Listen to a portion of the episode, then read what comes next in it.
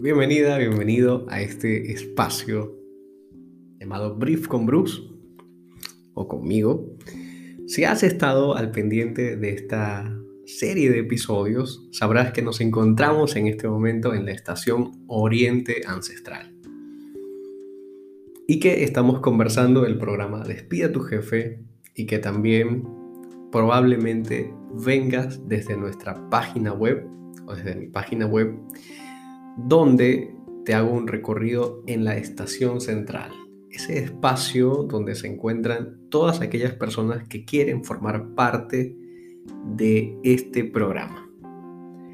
Probablemente tú vienes referido por algún familiar, alguna amistad, mucho más seguro, o porque viste el programa en mis redes sociales.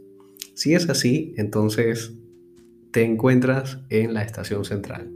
Ese primer paso que damos para conocer de qué va esto, qué hace que un programa como este sea tan potente, tenga tan buenos testimonios y sobre todo permita que las personas que pasen por este, por este viaje, por esta experiencia, puedan generar emprendimientos que sean rentables.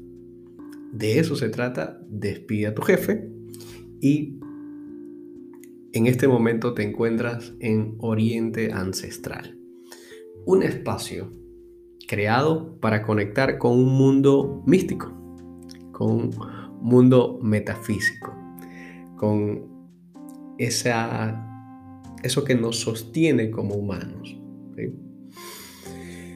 ¿Por qué Oriente Ancestral forma parte de una de las estaciones de este programa? Voy a continuación en mi paso, en mi paso como emprendedor, em, he tenido varios desafíos. Y estos desafíos me han llevado a buscar formas en las cuales pueda volver a conectar con lo que me apasiona, con mis habilidades, con mis talentos, con incluso lo que, lo que me hace sensible dentro del mundo que me rodea y también, por supuesto, con aquello que me genera un ingreso. Recuerdo estar muy extraviado hace algunos años atrás con respecto a emprender. Y ojo, te habla alguien que siempre ha emprendido. Desde que tengo uso de razón siempre he estado generando emprendimientos por mi cuenta, a pesar de que también he estado en, contratado de forma dependiente.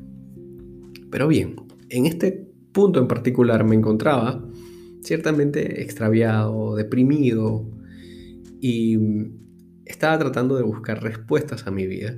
Y dentro de esas tantas respuestas conseguí una herramienta que para mí fue muy potente y también reveladora. Y que hoy quiero que la conozcas y que sepas qué tanto también puede ayudarte a ti. La herramienta puntualmente se llama Ikigai. El Ikigai es una filosofía que viene de nuestros ancestros, bueno, decir nuestros por decir los que son de todo el mundo, pero específicamente viene de una isla al sur de Japón, que es la isla de Okinawa. En esa isla se encuentran unas personas muy particulares que incluso tienen como nombre los superhumanos, ya que registran actualmente los índices de, índices de mayor longevidad en el mundo y al mismo tiempo de mayor felicidad. Y cuando investigadores que fueron a esta isla y conocieron de esta cultura, se dieron cuenta de esto, evidentemente, buscaron generar mucho revuelo mediático. Y dentro de estas entrevistas e investigaciones que se hicieron por parte de la comunidad científica luego, reconocieron que además de la, la alimentación y los valores que esta comunidad y estos, estas personas de, este, de esta isla sostenían, existía algo muy particular que ellos también hacían y esto algo particular se llama el Ikigai. El Ikigai en el idioma ancestral de ellos significa nuestra razón de ser. Es tan impactante o tan importante para las personas de esta isla que incluso el Ikigai se enseña desde la escuela.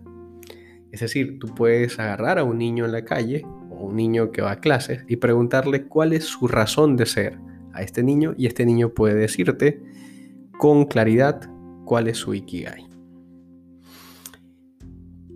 Imagínate que desde niño vivas en una cultura donde sepas por qué haces lo que haces y por qué eso que tú haces puede contribuir al mundo. Bien, ellos en esta isla conservan esta herramienta, esta filosofía.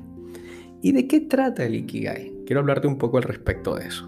Básicamente el Ikigai es la unión de aquello que eres buena o bueno haciendo. Es decir, aquellas habilidades que por ti mismo, por tu cuenta, de manera natural fluyen en ti y eres y te separan del resto. Quizás puede ser que eres que tienes una linda voz para cantar o de repente tienes una capacidad actoral por encima de las demás personas. Eres muy buena o bueno en las matemáticas, jugando ajedrez, a través del deporte o las actividades físicas, improvisando, haciendo comedia. En fin, una cantidad de habilidades que puedes tener y que te separan por encima del resto, que en definitiva eres buena o bueno llevándola a cabo. Luego, como parte del Ikigai, está aquello que amas hacer. Y esto que amas hacer tiene que ver con aquello que te fascina, que por tendencia natural hablarías en una conversación. Algo que te hace sentirte que eres feliz cuando lo haces, cuando conectas con esto. Aquello que está en tu mente continuamente y te genera satisfacción, por ejemplo. Pueden ser, por ejemplo, los viajes. Puede ser visitar un restaurante nuevo cada vez que puedas. Pero también pueden ser cosas probablemente un poco, ¿por qué no?, más trascendentales. Puede ser amar, estudiar, amar la poesía, amar la música, amar tus hijos, a Dios. Tantas cosas que son susceptibles o están sujetas a poder ser amadas, ¿verdad? Pero tiene que ver con eso, con eso que solamente tú, por ejemplo, amas de manera muy particular comunicar, amar el canto, por ejemplo, amar las letras, amar la ciencia. Luego tenemos lo que el mundo necesita. Es aquello que hace que tu corazón vibre. Es aquello que te conmueve, que te genera compasión.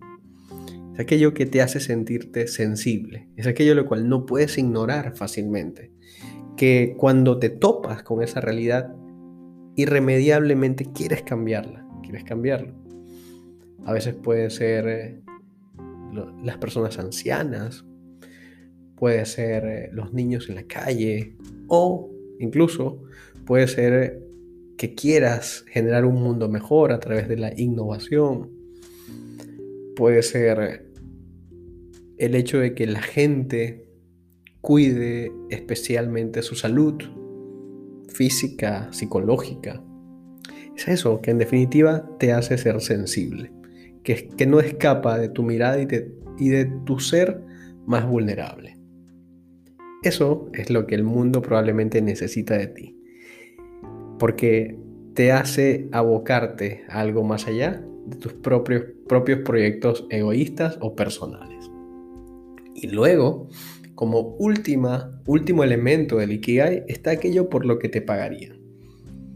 Y no es más que aquello que uniendo aquello que amas hacer, lo que eres bueno haciendo y lo que el mundo necesita, puede ser rentabilizado. Cuando tú vives una vida basada en lo que amas hacer, lo que eres bueno bueno haciendo y lo que el mundo necesita, también es importante que sepas que debe ser cobrado. para que de una u otra forma puedas honrar aquello que haces en el mundo. Mucha gente tiene conflicto con esto. Mucha gente en el mundo haciendo cosas en las cuales son muy buenos y ganando muy poco dinero. O cosas, haciendo cosas que aman hacer y que no le pagan nada por ello. O incluso haciendo cosas que el mundo necesita, están en voluntariados, se encuentran perteneciendo a grupos religiosos, por ejemplo, pero que no rentabilizan eso. Bien, aquí en Oriente Ancestral, nuestra, nuestro propósito es que tú puedas conocer cuál es tu Ikigai o tus Ikigais, porque te adelanto que no existe uno solo y que en el programa yo me encargo de que consigamos por lo menos dos para comenzar y que puedas aprender la metodología y luego la puedas aplicar las veces que quieras en tu vida, porque la vida cambia y muchas veces cambian también nuestros intereses, cambian también incluso aquellas cosas que nos hacen ser sensibles. Pero lo que nunca debería cambiar es que puedas cobrar por eso. Ikigai es una herramienta que un momento cuando estuve extraviado, deprimido, desorientado en el mundo del emprendimiento, gracias a poderla utilizar primero para mí, me di cuenta de su potencialidad, me volvió a reconectar con aquello que era mi razón de ser y hoy me permite generar ingresos lo, suficientemente buenos para vivir, vivir una vida de calidad y seguir construyéndola además. De eso se trata esta estación, Oriente Ancestral. Aquí buscamos que tú puedas acceder a tu área de flujo. El área de flujo es ese espacio donde coinciden aquellas cosas donde eres bueno o bueno haciendo y que también al mismo tiempo amas hacer. Ojo, no todas aquellas cosas, aquellas personas, perdón, que hacen cosas en las cuales son buenas necesariamente aman esas cosas. Ejemplo, existen personas que son buenas, tienen una, una buena sazón para cocinar, pero no aman cocinar, no les gusta la cocina. Existen personas que, por ejemplo, aman cantar, pero no saben afinar o no tienen el aparato vocal suficiente como para poder ejecutar modestamente una buena pieza musical. Estos ejemplos te permiten saber que no siempre es fácil poder hallar aquella, nuestra área de flujo, aquello en lo que somos buenos y amamos hacer. Bien, en esta estación pretendemos, pretendemos no, lo hacemos. Logramos que puedas conectar con tu área de flujo. Ese espacio donde cuando conectas con ello, te olvidas que el tiempo existe.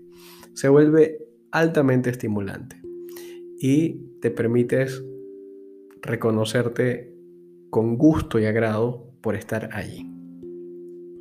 Espero que este episodio te haya podido dar una herramienta, la cual incluso te invito a que puedas investigar por tu cuenta.